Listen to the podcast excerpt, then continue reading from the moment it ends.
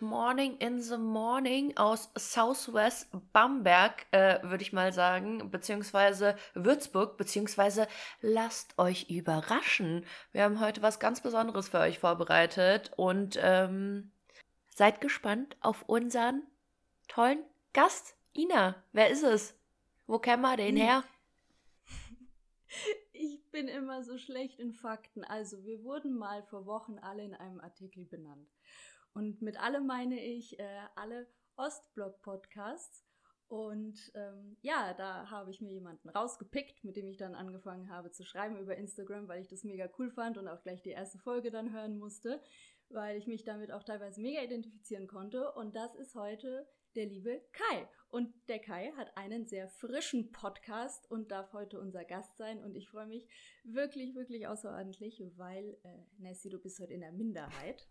Wir sind zwei Polen-Kids ja, aus dem Ostblock und wir haben viel Spaß. Hallo Kai. Hallo, danke für die Einladung. Ich freue mich sehr, hier zu sein. Ja. Oh Mann, ähm, wer bist du? Was machst du? Wo bist du gerade?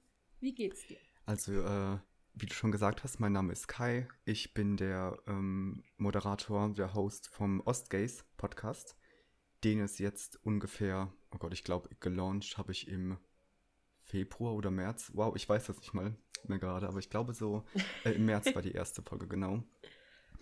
Und mhm. äh, hauptsächlich geht es darum, dass ich in unserer postmigrantischen Postostblase und auch äh, weiter entfernt im osteuropäischen Raum nach queeren Perspektiven suche und die gerne porträtieren möchte in meinem Podcast.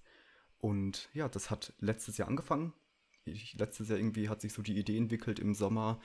Dann ähm, habe ich einen Unikurs belegt tatsächlich, bei dem man eine Podcast-Folge produzieren musste. Und ich bin mit der Idee schon reingegangen. Die hat da ganz viel Zuspruch gefunden, was ich ganz toll fand.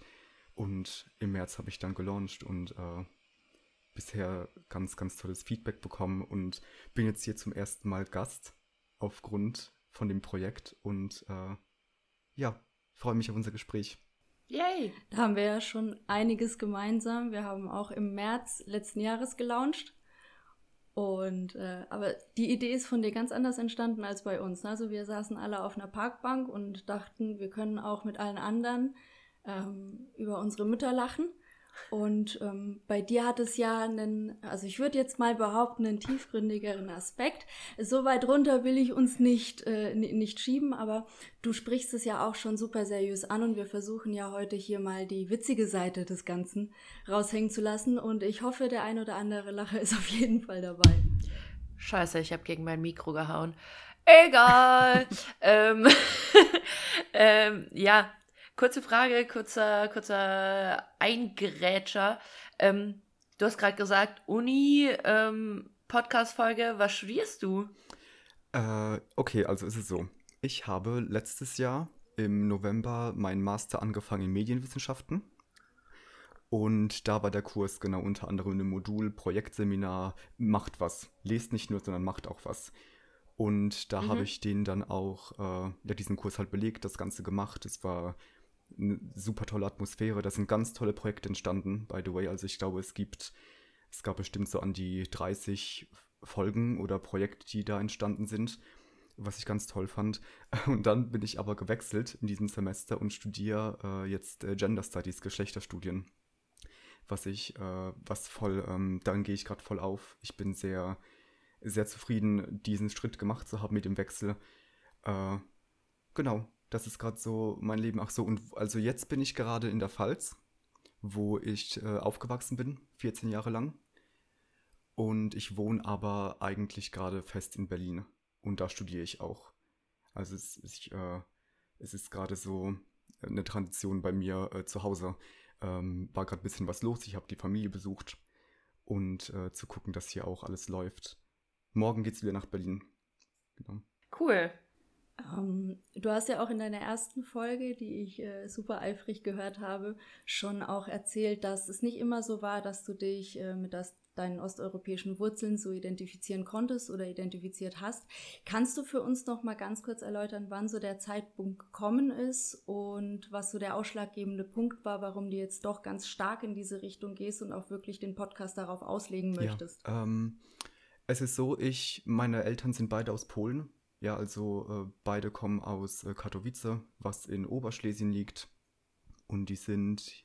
Same. Yes. Ja, das äh, ist, ist, ist glaube ich, auch so ein Phänomen, ja, weil da war ja eine sehr große äh, Migrationswelle äh, aus Schlesien generell nach Deutschland. Ja. Und ja, ich bin, ich bin in Deutschland geboren. Ja, also mein, einer meiner Fixpunkte war wirklich Deutschland. Ich bin in Baden-Württemberg geboren, bin dann in die Pfalz gezogen, dann in Nordrhein-Westfalen studiert, jetzt in Berlin wohnhaft. Also ich habe Deutschland schon jetzt so ein bisschen, ne? also ich war immer in Deutschland quasi. Ähm, genau.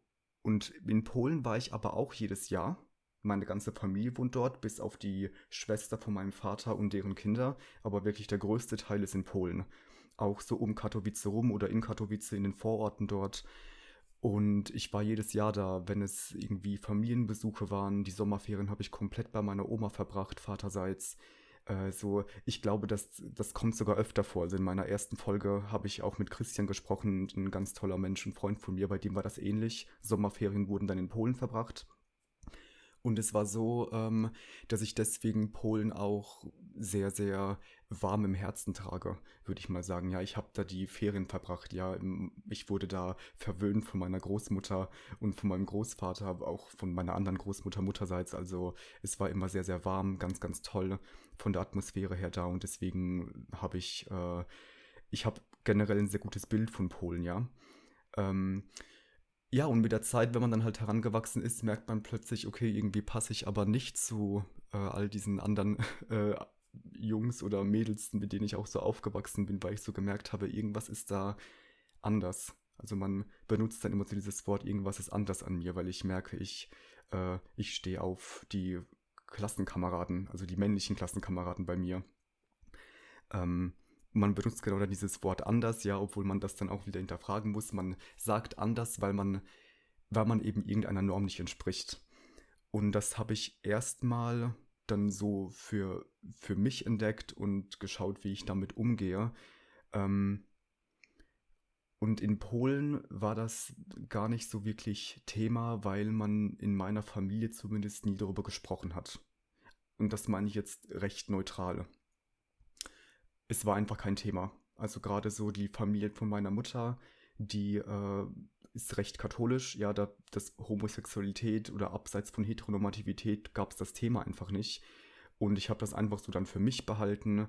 Und ähm, ja, und mit fortschreitendem Alter, als ich mich dann auch selbst geoutet habe, ja, und ein bisschen auch mehr in die Welt gegangen bin, äh, habe ich mich einfach so angefangen zu fragen, und das bestimmt, schon seit fünf, sechs Jahren, ne? ähm, was das eigentlich zu bedeuten hat. Also, dass ich Polen auch als Heimat sehe und Deutschland, aber es sind trotzdem zwei sehr verschiedene Orte, was queere Identität angeht.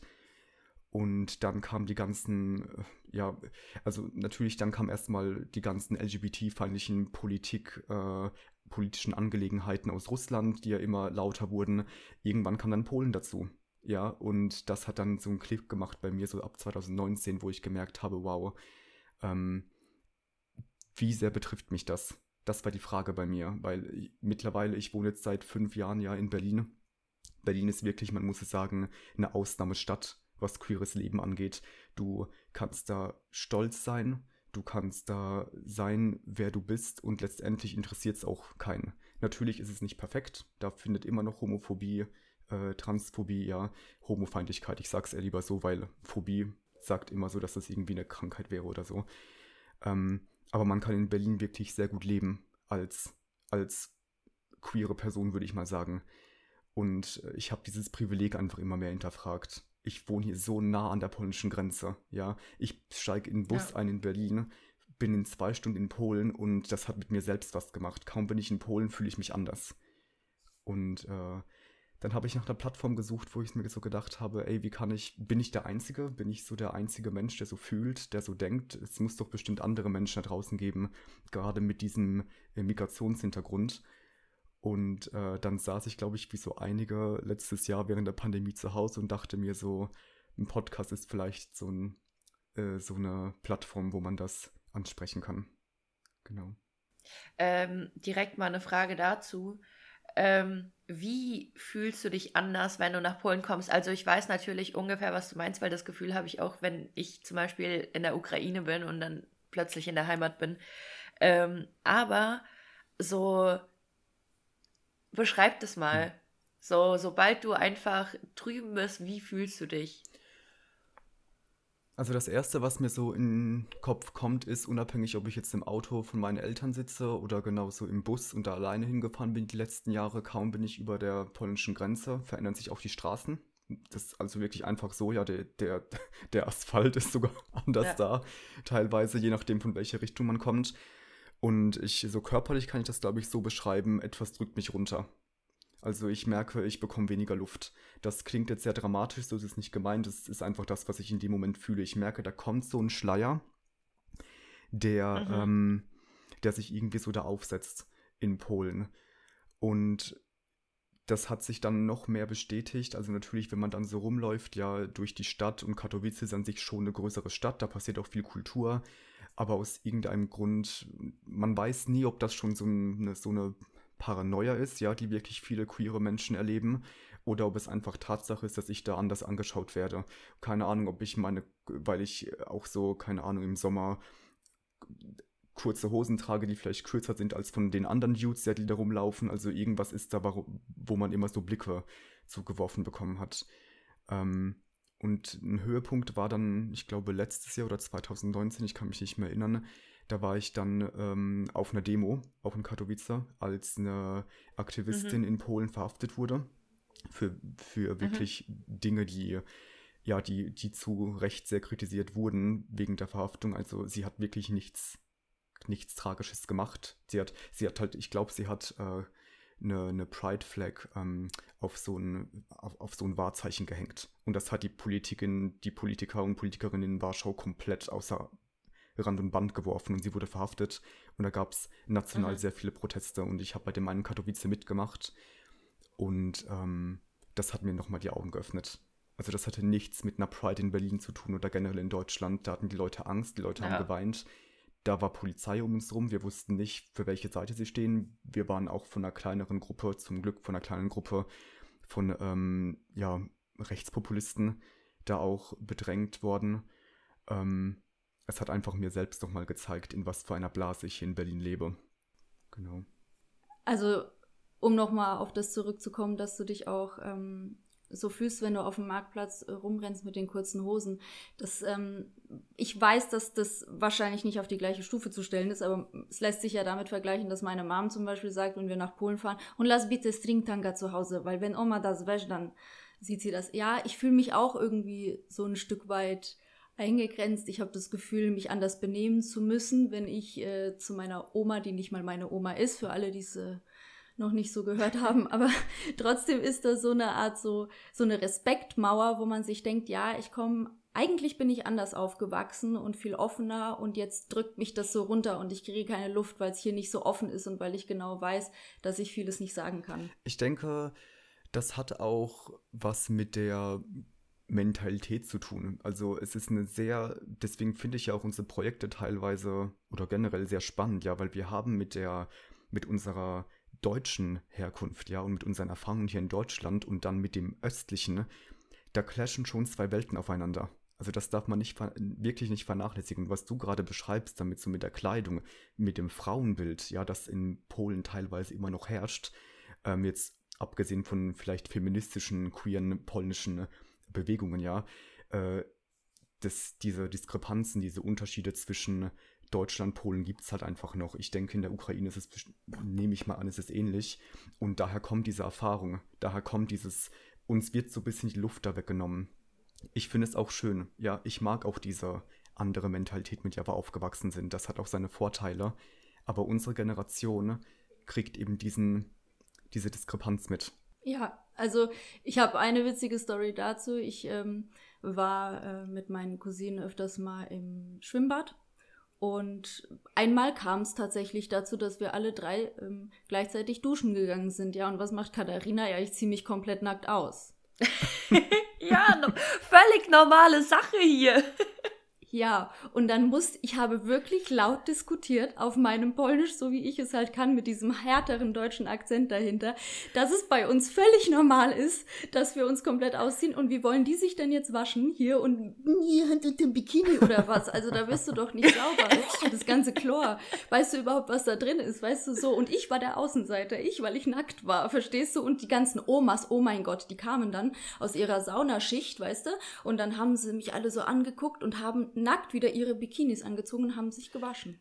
Das ist, ja, das ist total ähm, interessant. Also generell, ich kann jetzt nur für Polen sprechen, ja, und äh, aber ich sehe in dieser Ostdimension einfach ähnliche Stränge in den Ländern laufen, was halt genau Safe, ja. äh, Sexualität angeht. Vor allem, das muss man auch sagen, was weibliche Sexualität angeht, ja. Am besten ganz unterdrücken, Mhm. am besten gar nicht haben, ja. Das ist so, das ist so das, pa das Paradiesbeispiel, ich glaube, von sehr vielen, äh, ja, politischen Drahtziehern, würde ich mal sagen. Und wenn man das genau dann nochmal eine Stufe runterbricht auf die queere Identitäten, ja, auf, ich sage jetzt mal auch so auf Sex zwischen Männern, zwischen Frauen unter sich, ja, das sprengt dann, glaube ich, nochmal eine andere Dimension, aber darüber wird dann, glaube ich, einfach gar nicht gesprochen. So wirklich. Um Gottes Ja, Willen. genau.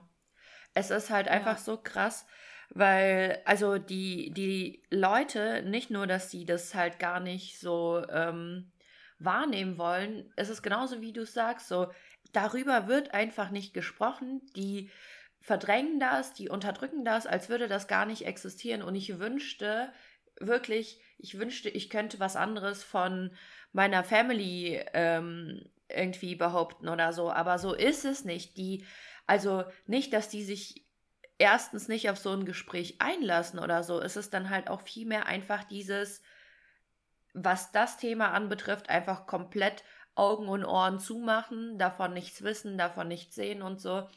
Und ähm, ich finde das sehr traurig. Ich finde es sehr traurig, dass einfach sowas dann nicht irgendwie, dass, dass man nicht, nicht nur ein Fünkchen Offenheit dafür hat. So, und das war ganz schön. So, letzte Folge hat Inas Mutter zum Beispiel gesagt, selbst mit 60, selbst mit 60 kannst du Sachen einsehen. Selbst mit 60 kannst du dazulernen. Und das fand ich so schön. Deswegen denke ich mir einfach nur so, ja, Tante aus so und so. Warum mit 40 nicht?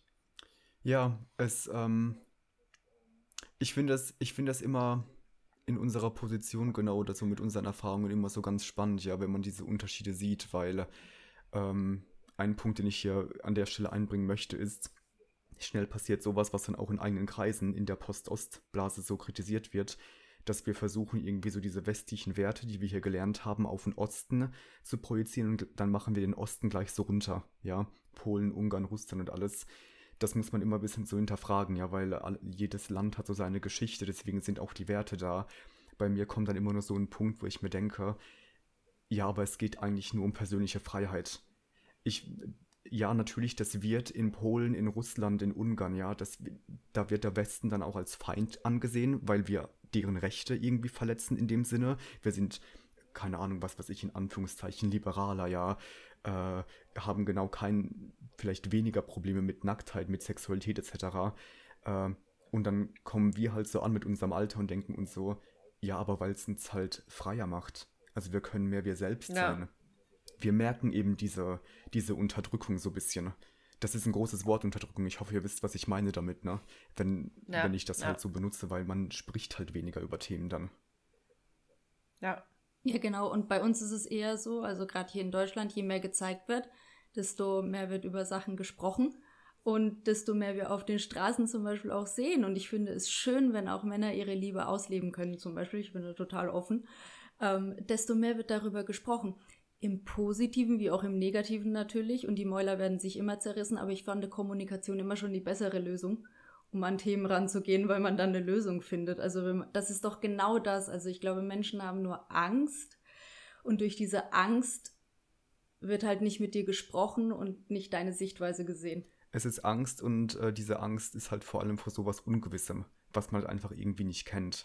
Also ich weiß noch, wenn, äh, als ich mit meiner Oma vaterseits darüber gesprochen habe, als ich mich geoutet habe vor ein paar Jahren dann, ähm, habe ich mit meiner Oma ganz offen darüber gesprochen und sie hat auch wirklich toll reagiert. Und äh, bei ihr war das halt so, sie hatte, das hat sie mir letztens erst erzählt, sie hatte vielleicht so ein Freund damals, einen Kumpel, der ähm, schwul war, der hat auch so im Theater ge äh, gearbeitet, also so super wieder ein bisschen klischeehaft, ja, war im Theater, war geoutet, war schwul, hat sein Leben gelebt. Und ansonsten war das aber nicht so großes Thema. Bei meiner, bei ihr war es nur das Glück, dass ihr Vater ähm, eine Restaurantkette irgendwie betrieben hat und da kamen halt Leute aus der ganzen Welt auch an damals und da hat man die unterschiedlichsten Menschen kennengelernt. Und deswegen war sie da vielleicht ein bisschen offener, aber das ist eine Ausnahme. Ich wollte es gerade sagen, also ähm, erstens das und zweitens, ja, natürlich gab es das früher auch schon. Also, wenn ich mit meinem Vater jetzt darüber rede, sagt er, ach ja, wir hatten da so ein, zwei, drei Leute, die waren immer so. Da, da wusste man auch schon, okay, ähm, da wird man vielleicht mal angemacht, wenn einer mal über den Durst getrunken wird und so weiter. Aber so wird es dann halt erzählt. Ich finde das halt dann auch so, das ist an der Grenze von Respektlosigkeit schon wieder, so eine Aussage. Und da dürfte man auch durchaus empathischer und behutsamer an solche Themen rangehen. Aber wenn ich mal so einen Schlenker tun darf, außer jemand hat noch was dazu zu sagen, ähm, was war denn schwierig an deiner Jugend und was war gut, weil ähm, dass man sich outet, ähm, das wirst du vielleicht auch erzählen, wann, wann das so war, damit wir da einen Eindruck bekommen. Aber was war so in deiner Kindheit, Jugendzeit echt schwierig? Mm, das ist tatsächlich genau sehr auf die Ortschaften, glaube ich, dann äh, fokussiert, bei denen ich da so war. Also hier in Deutschland bin ich ja ähm, sehr ländlich aufgewachsen. Also mit ländlich meine ich sogar so, wir wohnen, meine Eltern wohnen in einer Ferienkolonie, in der sie auch arbeiten und die nächsten Dörfer sind zwei, drei Kilometer entfernt. Also hier bin ich gerade wirklich umgeben von, von Wald, von Bäumen, von Natur. Und das war teilweise recht isolierend, ähm, obwohl wir immer, ich hatte immer Freunde und Freundinnen da, wenn ich das wollte, ja, aber man war trotzdem irgendwie so in sich gekehrt und das lag aber auch an meiner Person, vor allem mit zunehmendem Alter. Denn um erstmal so bei der Kindheit zu bleiben und so früher Jugend, war das immer so ortsgebunden. Also ich hatte hier das Land, wo alles wirklich sehr behütet war und es war halt alles, jeder Tag gleicht halt dem anderen. Wenn man es so möchte, die Highlights waren wirklich, wenn man dann mal rausgefahren ist am Wochenende in die Stadt mit, mit Mama und Papa. Und ich war immer schon sehr beeindruckt von Städten und von Häusern. Ich fand das schon immer toll. Ähm, und dann hatte ich zum Glück, und das ist was, was ich sehr schätze, genau, meine kleine Parallelwelt mit Polen. Ja, weil Katowice, da war immer viel los. Das war dann für mich so immer diese Stadt, dieses Stadtleben. Und weil ich da immer regelmäßig war, hatte ich da quasi diesen, ähm, ja, diese, diese zweite, diese zweite Welt, in der ich auch aufgewachsen bin. Mittlerweile merke ich auch in Polen, es war wirklich sehr, sehr auf Familie beschränkt. Ich war da immer viel, recht viel mit zwei Cousinen unterwegs, die in meinem Alter waren. Aber ich habe jetzt keine Freundschaften irgendwie geschlossen. Das war irgendwie nie so ein Ding. Das war wirklich sehr auf Familie bezogen. Ähm, also es war irgendwie, das war immer sehr interessant. Ich hatte so diese beiden Welten immer so vor Augen. Und dann mit zunehmendem Alter, ich würde mal sagen, so wenn die Pubertät so einstieg, 13, 14, das ist so diese, diese Etappe, wo man sich selbst ein bisschen mehr kennenlernt, ja. Also der Körper verändert sich, man bekommt andere Gedanken, irgendwie interessieren einen die Mitmenschen, einige Mitmenschen mehr als davor. Und da hat eine Isolation auf beiden Ebenen stattgefunden. Also da war ich wirklich äh, recht alleine so mit meinen Gedanken. Ich hatte irgendwie, weil weil irgendwie so Musik und Serien, Filme, ja Medien mich immer sehr begleitet haben in meinem Alltag, weil das war das, was mich auch so in andere Welten geführt hat. Das war immer so ein Ding, wo ich schon recht früh gemerkt habe, okay, es gibt auch Menschen, die, keine Ahnung, irgendwie künstlerischer sind, was weiß ich, sich zu sich selbst stehen. Und als ich für mich selbst erfahren habe, dass ich ähm, homosexuell bin, äh, hatte ich mit mir selbst nie ein Problem damit. Und dafür, dafür bin ich sehr dankbar. Also für mich selbst war das so ein Ding von, ich habe das ganz schnell gemerkt, dann auch an mir, dass das so ist. Schon im Kindergarten damals, das war ganz, ganz früh bei mir, ähm, würde ich mal behaupten. Und ich habe mich selbst nie fertig gemacht deswegen, aber ich habe mit der Zeit gemerkt, wie die Welt, also wie die Umgebung auf mich auch reagiert teilweise. da hat dann das angefangen, wo ich mich dann mehr so verschlossen habe, weil sogar am Esstisch, ja, bei mir, unter uns vier, ich habe noch einen Bruder, also rede ich von uns vier mit Mutter und Vater noch zusammen, ähm, oder wenn mal ein Cousin oder so zu Besuch war, das passierte nicht oft, aber diese homophoben Aussagen passierten manchmal. Mhm. Und egal mhm. wie oft das passiert, egal wie oft, egal wie selten, das, äh, das nimmst du mit. Weil dir irgendwas sagt in deinem Kopf, okay, du bist zwar d'accord mit ihr, aber die Außenwelt ist es anscheinend nicht. Und ähm, ja.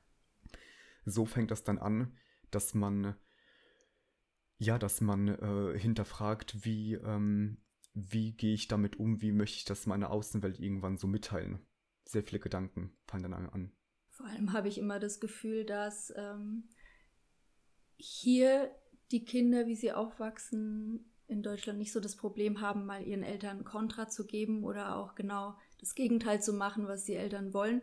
Und die Eltern lieben dich aber irgendwie trotzdem und das ist, ja, es gibt dann schon irgendwie einen bissigen Kommentar oder sowas links und rechts, aber mehr auch nicht. Und wir haben irgendwie immer noch dieses Gefühl, äh, unseren Eltern zu gefallen und dann uns eben genau zu überlegen, okay, ähm, spreche ich es überhaupt an oder inwieweit kann ich sowas irgendwann mal thematisieren, dass ich nicht gleich irgendwie eine Ablehnung bekomme oder aus dem aus der Erbschaft gestrichen werde.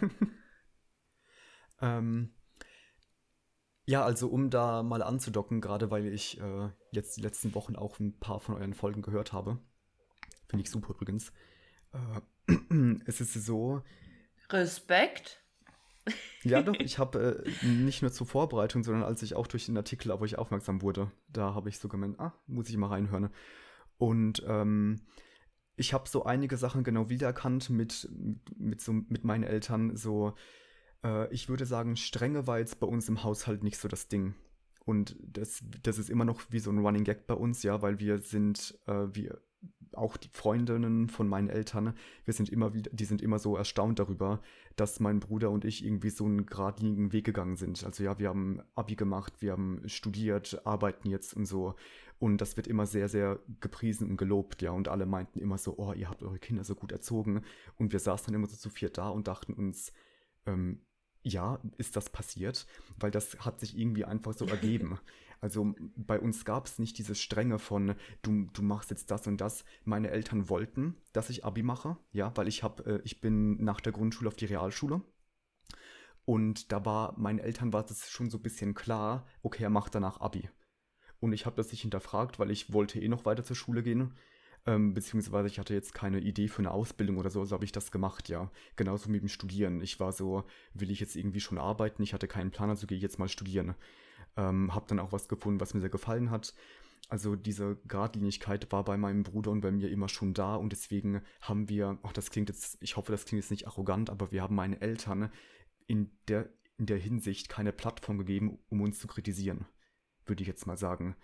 Ähm, Darf ich da kurz einhaken? Du, das war von uns auch der Plan, dass wir da keine, keine Plattform bieten. Die haben sie halt einfach immer wieder gefunden. Irgendwas gibt's doch immer zu Mac. Also, das klingt nicht arrogant, keine Sorge, aber meinst du, das war so der Plan? Weißt du, es ist so, äh, es ist natürlich so, je mehr man darüber nachdenkt, ja, das habe ich dann auch so mit der Zeit so reflektiert, auch durchs Hören von euren Folgen, ja, und generell so. Bei meiner Mutter war das zum Beispiel immer schon so, so, so dieses Ding von, okay, es hat geklappt. Ja, ich war glücklicherweise, war ich auch ganz gut in der Schule. Ähm, ich muss sagen, nach der Realschule aufs Gymnasium, auf dem Gymnasium war es ein bisschen schlechter, weil wir waren sehr schlecht vorbereitet darauf. Dann gingen die Noten ein bisschen runter, aber ich war immer noch ganz gut. Und meiner Mutter war die guten Noten waren so ein bisschen so, ja, hast du gut gemacht. Wenn es mal eine schlechtere gab, dann war, dann war das ein Thema. Dann war das so, ja, das musst du jetzt aber nächstes Mal besser machen, ne? Also so, so solche, solche Sachen waren da. Also die Kritik war mhm. eigentlich nur da, wenn mal was nicht gepasst hat auf diesem Weg nach oben. Und ich weiß jetzt nicht unbedingt, ob das was Polnisch, äh, Polnisches ist. Ich denke schon so ein bisschen. Das ist so diese Mentalität, die man daraus genommen hat. Äh, Hauptsache wirklich und das ist vor allem so ein Ding, ja. Bei uns zu Hause war so Hauptsache nicht andocken. Fall nicht auf, mach dein Ding, also, ne, vor allem nicht ja. negativ auffallen. Ähm, ja, also das, das merke ich so. Das, das ist was, was ich da so mitnehme, je mehr ich mich damit beschäftige, wie Polen unseren deutschen Haushalt hier beeinflusst hat. So nicht auffallen und, und so straightforward gehen. Und ich muss dazu sagen, ähm, dass ich in meinem Fall auch noch sehr geschützt bin mit meinem Bruder, ja, weil unser Nachname klingt sehr deutsch, Hermann. Also der, das, ich hab, wollte da auch schon die Geschichte so ein bisschen ähm, nachschauen. Ich habe mit meiner Oma darüber gesprochen, liegt vermutlich daran, dass irgendwo hat meine Ur-Uroma mal jemanden aus Preußen geheiratet oder so und dann kam das so rein. Und äh, ich war da selbst immer sehr geschützt davor. Also deswegen hat man uns, zumindest meinen Bruder und mich, auch immer sehr ähm, deutsch wahrgenommen, ja. Und das kann dann, das war, das wurde erst immer Thema, wenn jemand meine Eltern kennengelernt hat. Dann war dieses Anderssein so ein bisschen dabei. Ich weiß jetzt nicht, wie das bei euch war. Weil ich habe deswegen, ich war teilweise echt immer sehr unsichtbar, was meine polnische Herkunft angeht. Ja. Dazu wollte ich ganz am Anfang noch was sagen. Ich finde aber auch, wir polnischen Kids sind unsichtbarer als Russen und Ukrainen. Es ist halt einfach ja, so. Ja, das stimmt. Ich, ja, das stimmt. Also allein durch die Nachnamen, wobei viele Russlanddeutsche gibt es ja auch, die sind auch sehr getarnt durch ihre Namen, aber da hört man es halt aber auch direkt raus, finde ich, auch so im, in, in der Sprache oder man sieht es zum Beispiel im Aussehen. Ne? Also das ich finde. Ist schon ähm, wieder sowas wie vor ein paar Folgen. Ja, es ist. Äh, ich finde das vor allem interessant in Bezug auf jetzt auf diese äh, Post-Ost-Community, die sich in Deutschland bildet. Also ich habe so, dass je mehr ich das kennenlerne, also mehrere Stimmen oder viele Stimmen sind wirklich aus der russlanddeutschen Ecke. Und ich habe dazu mal einen sehr interessanten Artikel gelesen äh, über polnische Migrantinnen, dass der, der Artikel hieß Der unsichtbare Nachbar. Und den habe ich 2015 gelesen. Das hat mir wirklich die Augen geöffnet. Das hat mir so viele Fragen beantwortet, als ich diesen Artikel gelesen habe in irgendeiner Berliner Zeitung, weil ich so dachte, ach wow, daher kommt das. Diese, diese Anpassung auch, ähm, die, wir, die wir hier durchleben. Also wirklich sehr mein, mein Vater, der wirklich Slurs rauslässt, ja, die wir andere Minderheiten in Deutschland tatsächlich teilweise auch negativ äh, die negativ anspricht, obwohl er selbst hier nicht wirklich zu Hause ist. Und das ist beim, das ist bei mir, das ist ein Thema zwischen uns beiden, das ich immer wieder anspreche, weil ich so denke, Papa, nimm's mir nicht übel, aber auch du bist nicht deutsch. So. Fühle ich, fühle ich. Ähm, also ich komme ja aus Fulda und das ist momentan, also ich weiß nicht, wie, wie der Stand heute ist, aber ähm, sagen wir mal so, bei den äh, letzten Landtagswahlen war es einfach so, dass ähm, dass die AfD Hochburg in Hessen war.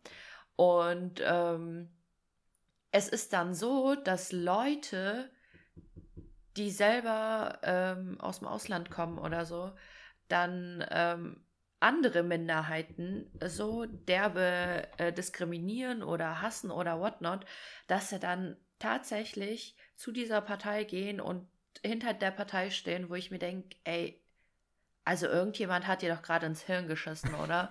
also ganz ehrlich, so, was, das ist ja wirklich an fucking, ich weiß nicht, Idiotismus oder whatnot nicht zu übertreffen, weil ich denke mir einfach nur so, ihr geht hin und verteidigt die Argumente von denen, aber in deren Augen seid ihr trotzdem in Anführungszeichen scheiß Ausländer. Also da wird nicht äh, differenziert. Das ist tatsächlich, ich finde, das ist ein sehr heikles Thema. Das hat auch wirklich, ähm, was heißt heikel, man muss drüber sprechen. Das hat was damit zu tun, wie eben schon gesagt, wenn man als unsichtbar betrachtet wird, ja, dann fühlt man sich ja auch irgendwo bestimmt auch integriert. Das hat auch natürlich mit dem Aussehen auch was zu tun. Das hat was mit unserer Hautfarbe zu tun, wie wir von außen wahrgenommen werden, denn wir werden ja trotzdem noch weiß wahrgenommen, ja. Und das vielleicht nehmen sich manche Menschen die Berechtigung zu sagen, wir kritisieren jetzt auch andere ähm, Minorities und Minderheiten. Und äh, ich sehe es genauso wie du. Ich bin da super kritisch, super kritisch mit und muss man auch genau kritisch hinterfragen. Und deswegen gibt es dann immer die äh, sehr eifrigen Gespräche äh, am Esstisch manchmal. ja. Und generell, äh, welche Rolle hat dein Papa so in eurer Family? Ist es so das Familienoberhaupt? Ist es so klassisch? Das ist tatsächlich, finde ich, bei uns vier ein bisschen zu hart gesagt. Also, außer du meinst jetzt mit Oberhaupt so, dass, ähm, also beide arbeiten, momentan nicht, wegen der, wegen der Pandemie, ja. Ähm, aber es, wo es diese Aufteilung schon gibt, ist auf jeden Fall so in der Küche. Also meine Mutter war eher so für mhm. Kochen zuständig, auch für den Haushalt. Beim Haushalt hat mit der Zeit mein Papa immer mehr geholfen. Also das war dann so ein bisschen eher so ausgeglichen. Ähm, aber das, das liegt auch mehr so an der, äh, an der Person. Also ich habe doch schon irgendwo dieses patriarchale Gefüge so gemerkt. Vielleicht muss ich dazu aber auch sagen, dass ich das immer so ein bisschen aufgebrochen habe, ja, weil äh, ich habe auch immer gekocht, ich habe äh, geputzt, weil mir das auch wichtig war, weil ich das auch wollte. Ich habe da immer meiner Mutter etwas mehr geholfen. Deswegen bei uns gab es immer die Aufteilung so, ich bin das Mama-Kind und mein Bruder ist das Papa-Kind. Äh, und jetzt, wo du das auch so ansprichst mit Rollenverteilung, merke ich, wie oft äh, ich auch dann von meinem Papa oder generell so in der Familie auch so als das, äh, als die eigentliche Tochter bezeichnet wurde von, ähm, von, von, ja, von Familienmitgliedern tatsächlich. Ja, also ich war immer so, so, so das, das Töchterchen. Das fand ich immer ganz, ganz spannend und an der Stelle äh, hat mich überhaupt nicht gestört, weil ich bin äh, generell schon, auch wie vorhin gesagt, durch Medien und so immer, äh, immer sehr frauenfokussiert aufgewachsen. Also ja, die erste Figur, die ich gefeiert habe, war eine der ersten war ähm, Sailor Moon. Also ich habe immer ganz äh, sehr, sehr, sehr viele weibliche Rollen so in meinem Leben gehabt. Also für mich war das nie irgendwie. Ich weiß auch nicht, ob die das beleidigend meinten oder es irgendwie so intern, internalisiert sexistisch, weiß ich nicht. Ich habe das nie als Beleidigung genommen. Ja. Ähm, Frage, also beziehungsweise einfach mal in den Raum geschmissen.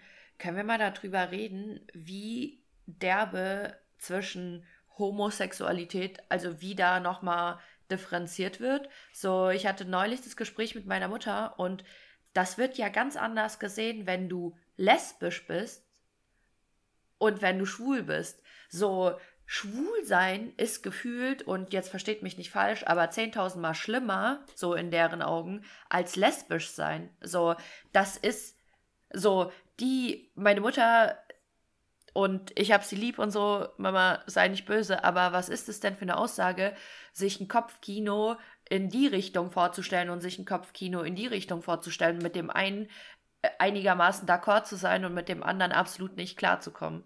Versteht ihr, was ich meine? So. Das ist, ähm, ich führe das sehr auf generelle, auf generellen Sexismus äh, zurück ich finde, das war tatsächlich in der zweiten Folge jetzt von meinem Podcast, hatte ich eine, ähm, eine Bekannte da, die äh, aus Serbien kommt. Und wir haben auch genauso darüber gesprochen und wir sind auf den Punkt genau gekommen, den du meintest gerade. Und sie meinte auch, dass äh, bei ihr in, in, also der homosexuelle Mann wird viel mehr äh, Pathologie, mir fehlt gerade das Wort nicht ein, er wird viel mehr ähm, klischeehaft bezeichnet, viel mehr negativ konnotiert.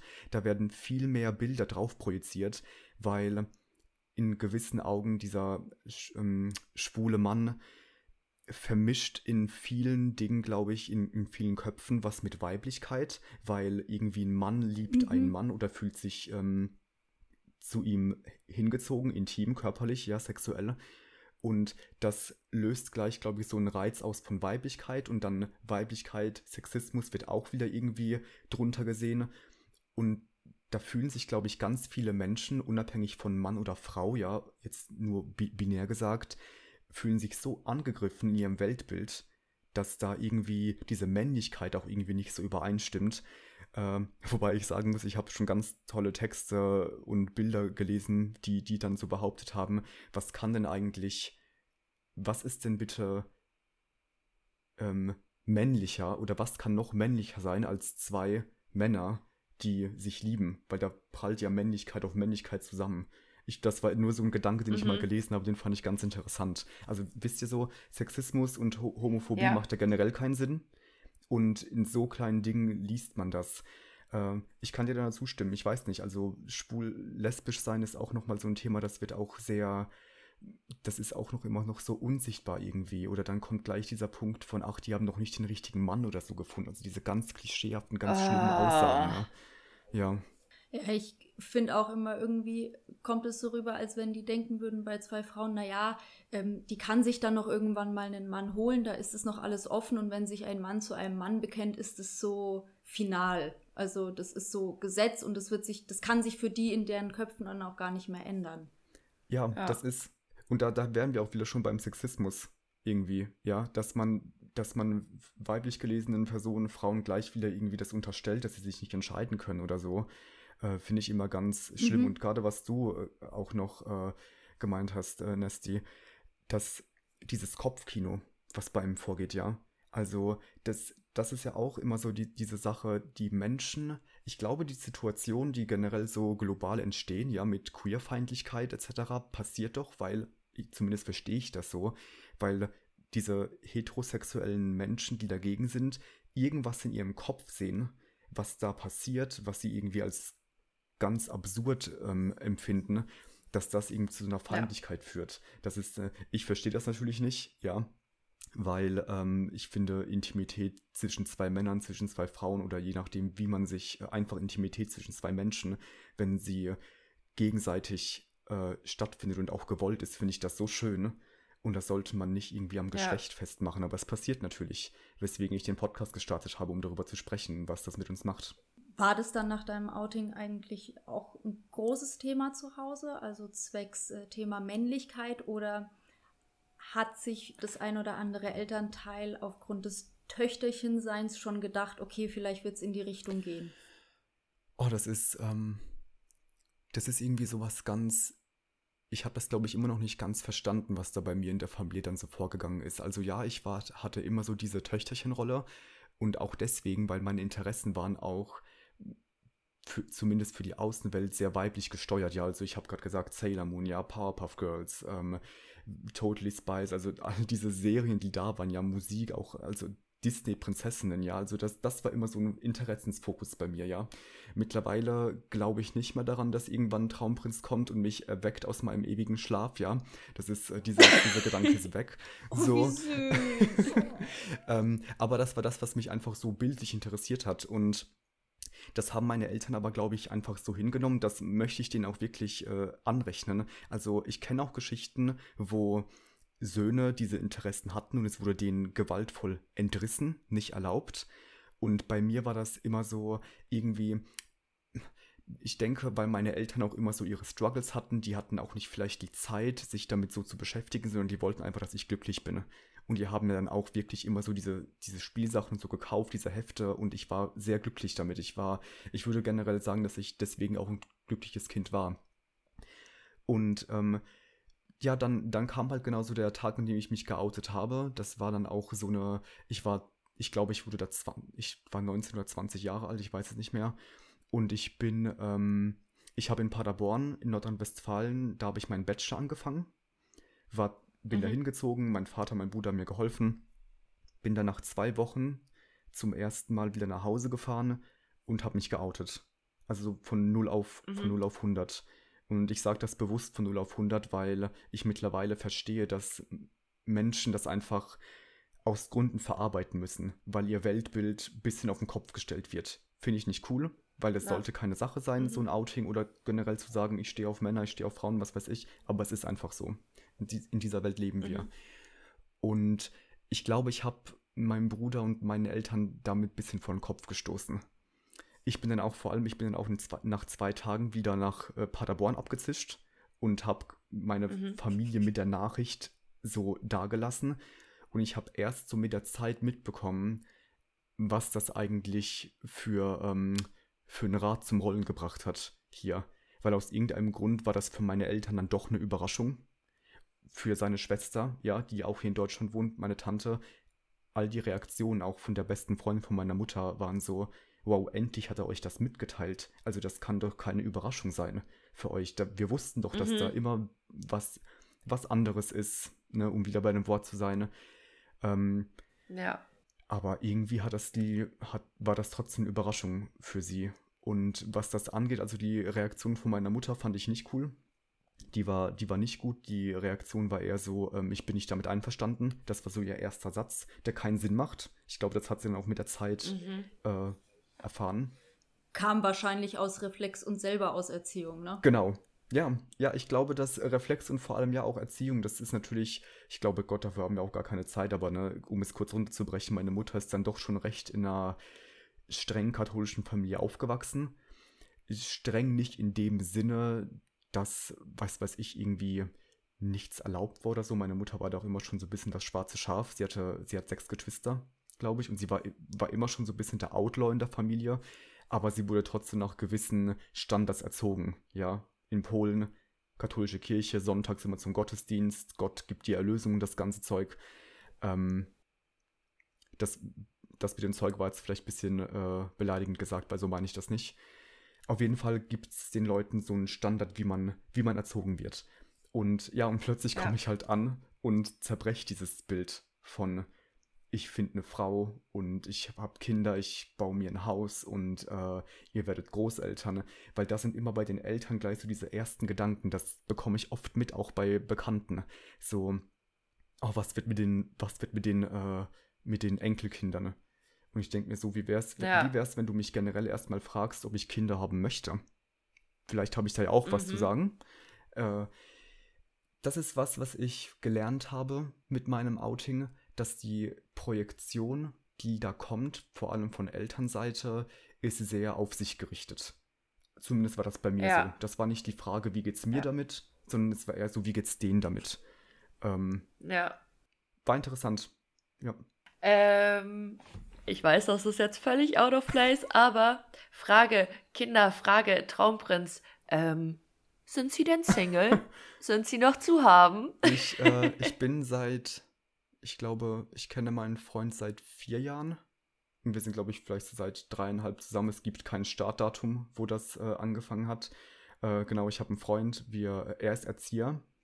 Er hat den ganzen Tag mit Kindern zu tun und hat dann auch irgendwann schon so gesagt, Kai, weißt du was, ich glaube, ich habe da keinen Bock drauf. Er ist auch ein paar Jahre älter als ich. Äh, und bei mir ist es so, ich bin jetzt 28 und es ist tatsächlich momentan noch keine keine Vorstellung von mir. Also ich sage weder mhm. ja noch nein, es ist einfach gerade noch nicht in meinem Spektrum. Ich glaube, ich gehöre zu der, zu der Generation, zu der ihr vielleicht auch gehört, ja, ähm, beziehungsweise Generation ja, aber zu der Vorstellung von jetzt erstmal irgendwie arbeiten, sich selbst nochmal finden, gucken, was einen selbst glücklich macht.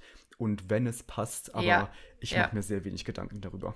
Meine Mama hat mich mit 36 bekommen. Und ich habe noch zehn Jahre Respekt, Zeit. siehst du. Bis sie was sagen kann, ja, versteht ihr? Also. So, so ist das. Aber siehst du, weil das ist dann so, genau, meine Eltern haben meinen Bruder mit Anfang 20 bekommen und mich dann auch zweieinhalb Jahre später, also meine Mutter hatte mich, glaube ich, mit 24.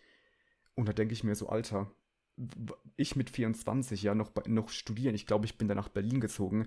Das, das war so eine komplette Selbstfindungsphase. Hätte ich da ein Kind bekommen, also da, da hätte mir das Kind leid getan. Also wirklich so. Ich, ich, ich denke, ich, ich habe schon, ich denke schon, ich würde von mir behaupten, dass ich Vaterqualitäten hätte, aber mit 24, wow, da hat sich sehr viel geändert in der Zeit. Ja wir haben den Podcast ja, um einiges aufzuarbeiten. Und ich glaube, wenn wir damit so einigermaßen fertig sind, dann können wir auch uns mal überlegen, ob dieses Eindeutige vielleicht eher zu meinem Ja umgewandelt wird. Aber davor echt nicht. Ich weiß, ey, wirklich, äh, wenn, so, solange ich noch schlaflose Nächte manchmal habe, nur weil bei mir geschäftlich oder privat mal was nicht läuft, geht es mit den Kindern nicht, weil die rauben dir dann diese Nacht. Ja. Ich habe das auch, ähm, sehe ich genauso wie du. Also ich habe jetzt Arbeitskolleginnen, die sind alle meistens, sie sind, sie sind so Mitte 30 jetzt und einige von denen haben auch so ihr erstes Kind jetzt. Und ich merke, was das ja auch mit denen macht. Ja, also größter Respekt an die, die bekommen das super hin. Ja, also diese Work-Family-Balance, wow, weiß ich nicht, wie ich das hinbekommen würde. Die kriegen es hin, aber in Gesprächen kommt dann auch manchmal raus, ey, ja Leute, es ist halt tough. Also so, das ist eine bewusste ja. Entscheidung. Das ist nämlich immer das, was ich mir so denke, wenn du ein Kind hast, ist es halt im besten Fall auch wirklich dann dein Leben lang da.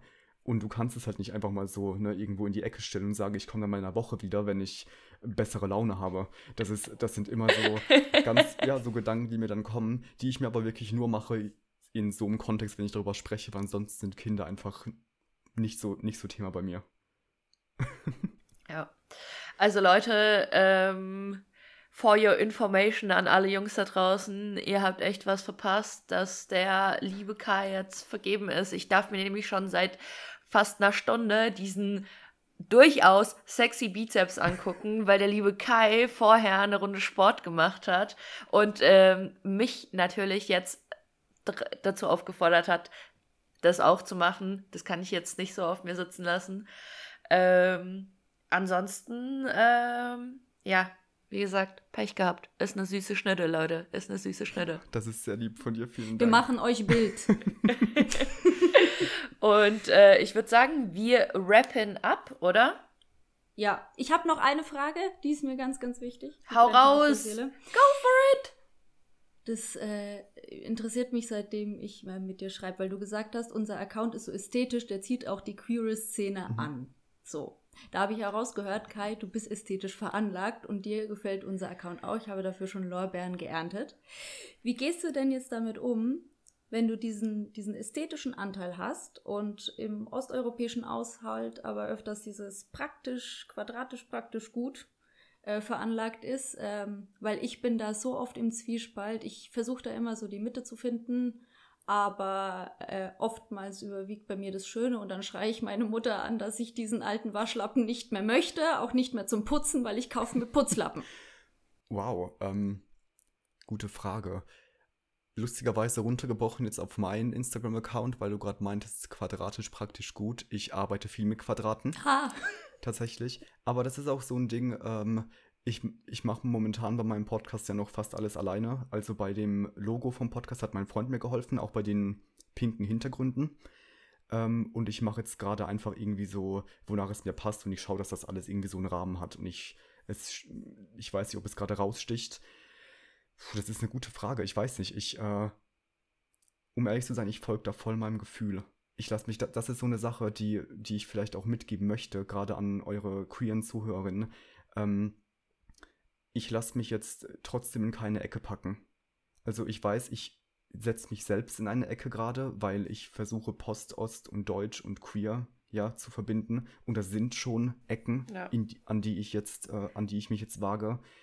Aber äh, was wir auch rausfinden möchten, auch in eurem Podcast, ja, ist ja was, dass wir trotzdem irgendwie alle unterschiedlich sind, aber diese Gemeinsamkeiten zusammenhalten. Und äh, Ja. was diese Ästhetik angeht, ne, was, was ich zum Beispiel bei eurem, was ich halt bei euch sehr mag, ihr habt halt immer diese tollen Fotos von euch, ja. Ich finde das super. Ich habe, ich glaube, ich muss mir mal wirklich eine Person finden, die mir auch dann mal so, äh, so, so Bilder macht. Weil momentan was einfach so bei meiner ersten Folge, ähm, da, als ich mit Christian gesprochen habe, da hat eine Nachbarin das Bild gemacht, der noch mit Maske in meiner Wohnung, so ganz schnell. Und die zweite Episode war halt auch per Zoom-Call. Und da kommt noch irgendwann eine Grafik, aber wo man uns halt in den Zoom-Fensterchen sieht, ja. Und ansonsten muss ich, bin ich da, glaube ich, noch ein bisschen professionalisieren. Nee, Bro. Und Ina lacht gerade. Bro. Ja, Bro, du brauchst keinen Fotografen. Du brauchst so ein Ding für drei Euro, wo du drauf drückst und Selbstauslöser heißt. Und du mit Bluetooth verbinden kannst. Wow, Problem gelöst. Das brauchst du. ja. wir, wir haben selber noch keine Spenden eingetrieben. Wir können uns keine Fotografen leisten. Ich mir auch nicht. Von daher. Das ist gut zu wissen. Okay. Ja, alle Bilder, alle Bilder made by iPhone. Made by Nasty. made Die by klickt. Nestys iPhone. Ja. Das ist schön. Ach so, ich glaube, eine Sache würde ich noch sagen, weil du hast mir vorhin deinen Fragezettel geschickt, ja? Ina, und da stand irgendwas mit äh, Religion und Spiritualität und wie, wie, wie das vielleicht einen selbst beeinflusst oder so. Das ist eine, für mich als, als queere Person, ja, mit polnischem Migrationshintergrund ist das eine totale Reise. Teilweise entferne ich mich sehr davon, Ja. weil ich, äh, weil ich diese Homofeindlichkeit oder Queerfeindlichkeit von der Kirche mitbekomme. Aber ich mache da immer so einen kleinen Unterschied, ähm, dass was von der Kirche gelenkt wird als Institution und was Glaube und Spiritualität einem doch im Leben geben kann. Ich finde, wir müssen da unterscheiden, weil die Kirche hat, macht sehr viele fragwürdige Dinge. Äh, das wissen wir, glaube ich, mittlerweile alle. Aber letztendlich, was Spiritualität angeht und Glauben an sich, das sind, ich glaube, wir sind da alle geprägt von, unsere, unsere Generation, gerade mit Post-Ost-Hintergrund, ja, äh, würde ich immer teilen. Also das, das eine ist jetzt irgendwie, muss das andere nicht ausschließen, aber die Menschen tun es. Also die Institutionen dahinter, die schließen uns aus, als queere Menschen, auch als Frauen, so. Ähm, ja. aber das hat alles, ja, das hat alles, glaube ich, mehrere Sichtweisen. Da muss man auch für sich selbst entscheiden, wo man Ja. hingeht. Safe. Safe. Sehe ich nämlich auch so. Eins zu eins. Können wir nochmal eine Folge draus machen, aber Auf ja. jeden Fall eine ganze Ich hab, Staffel. ich, ja, ich habe das Gefühl, wir könnten jetzt noch mal zehn Folgen, so alles, was wir hier aufgegriffen haben, gefühlt könnte man zu allem noch mal eine Stunde reden und keine Ahnung, ich denke mir die ganze Zeit so, komm wieder, komm wieder. lass, uns, lass uns auf jeden Fall nochmal quatschen. Sehr gerne, Ja. wenn ihr mal wieder Lust habt und Zeit habt, jemanden reinzuschieben, äh, freue ich mich sehr, wenn wir uns wieder treffen würden. Es war ein sehr schönes Gespräch und auch die und auch äh, die Fragen waren auch toll von euch, also auch mit Bedacht. Ähm, man fühlt sich manchmal ganz schnell irgendwie so exotisiert als queere Person. Das passiert ja immer noch. Das ist ja nicht passiert. Vielen Dank. Aber vielen, vielen Dank, dass du da warst. Das ist ähm, unglaublich schön gewesen. Ich finde, also für mich war es auch wieder so mal zuhören, das auf mich wirken lassen und ähm, ja, ich hatte dann auch immer die Hörer im Kopf, die wir dann haben. So Leute, lasst es mal auf euch wirken und ähm, denkt drüber nach, setzt euch, da, gebt, gebt dem Ganzen dann mal ein paar Bedenkminuten, Tage, Wochen, was auch immer ihr braucht, aber denkt drüber nach, hört da gut zu und ähm, ja, vielen, vielen Dank. Für mich war es sehr, sehr schön. Ich danke euch. So, Kai, bevor ich jetzt abrappe mit WR, ähm, wo kann man deine Folgen nachhören? Wie kann man dich am besten erreichen? Momentan ist also Social Media technisch bin ich gerade auf Instagram unterwegs, at Ostgays. Ähm, genau. Wer, wenn ihr einen Account findet mit ganz viel Pink, das bin ich. Äh, und zu hören gibt es mich bei Spotify, bei Apple Podcasts, eigentlich überall, wo es Podcasts gibt. Genau. Cool. Wir schreiben euch natürlich alles in die Shownotes. Ja, By und wir way- verlinken, wir verlinken ihn natürlich auf Instagram. Yes. Always. Genau. So, und danach wird noch ein kurzes Pick gemacht und ihr dürft uns wie immer auf Instagram folgen, at derost.blog, abonniert uns auf Spotify, lasst einen Kommentar auf iTunes da und erzählt allen Ostblock und Nicht-Ostblock-Kids von unserem Podcast at derost.blog. Wir sagen mit Verlaub, Kurva Matsch. Suka Bis dann. Tschüss, ihr Opfer.